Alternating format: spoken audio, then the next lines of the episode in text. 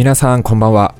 家トレ TV のお時間です。いつもご視聴いただきましてありがとうございます。はい、かなり久しぶりのポッドキャストの更新になります。もう前回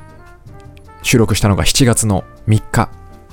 3日です。もう4ヶ月以上空いてしまったんですけれど、またここからリスタートという形で、あの、ポッドキャスト配信していきたいと思いますので、ぜひ、えーお付き合いください。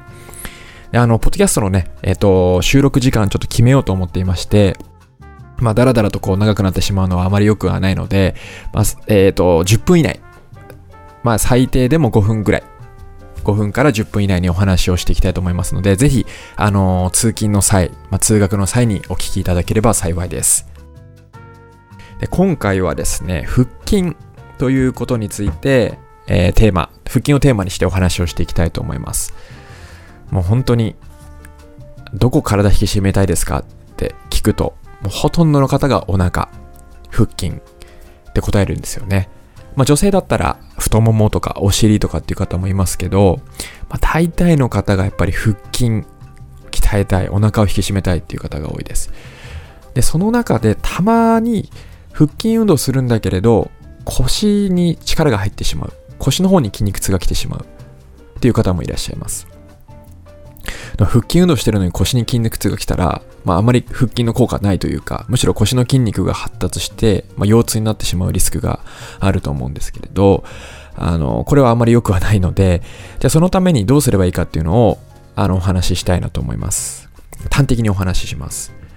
まずですね、えっと、なぜ腹筋運動した時に、まあ、腰に来るのかっていうと、腹筋運動、例えば上向きになって、両膝を90度に曲げて、まあ、手は頭の後ろだったり、胸の前でクロスしたり、もしくは手はもも前に置いて、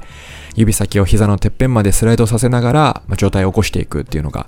基本的な動作だと思うんですけれど、この背中を丸めて状態を起こした時に、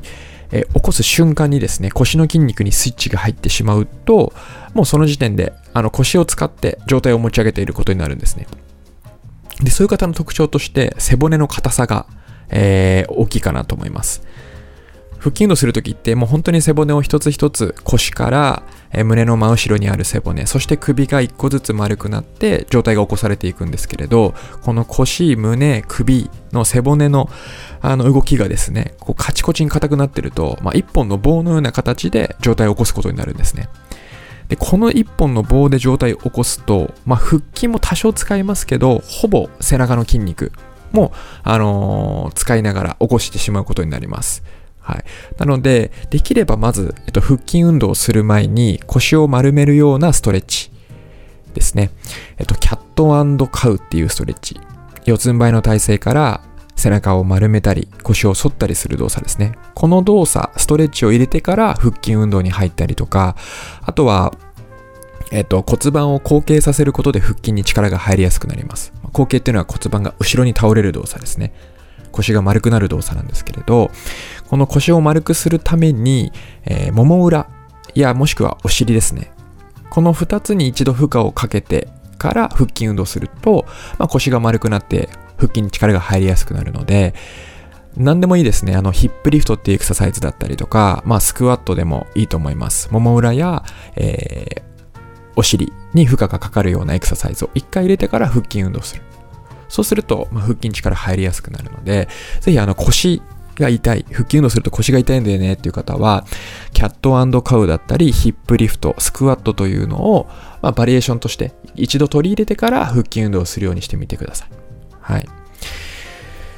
結構ね、あの、多いんですよね。割と背骨がもうカチコチになって緊張しちゃって、で、いきなり腹筋運動から始めて腰痛めちゃうっていう方多いので、まずはあのしっかりと背骨を柔らかくしてから、えー腹筋運動に入っていただくことをお勧めします。はい。そんな感じで、えー今回は、えー腹筋運動しているけれど、まあ、腰に力が入ってしまう、腰痛になってしまう方についてお話をしていきました。はい。では、もう11月中盤になりましたが、残り1ヶ月半ですね、今年も。あとちょっとですけれど、皆さん風邪をひかないように寒くなっていますので、風邪をひかないように、インフルエンザにもならないように、コロナウイルスにもかからないように気をつけていきましょう。それでは皆さん、またお会いしましょう。さようなら。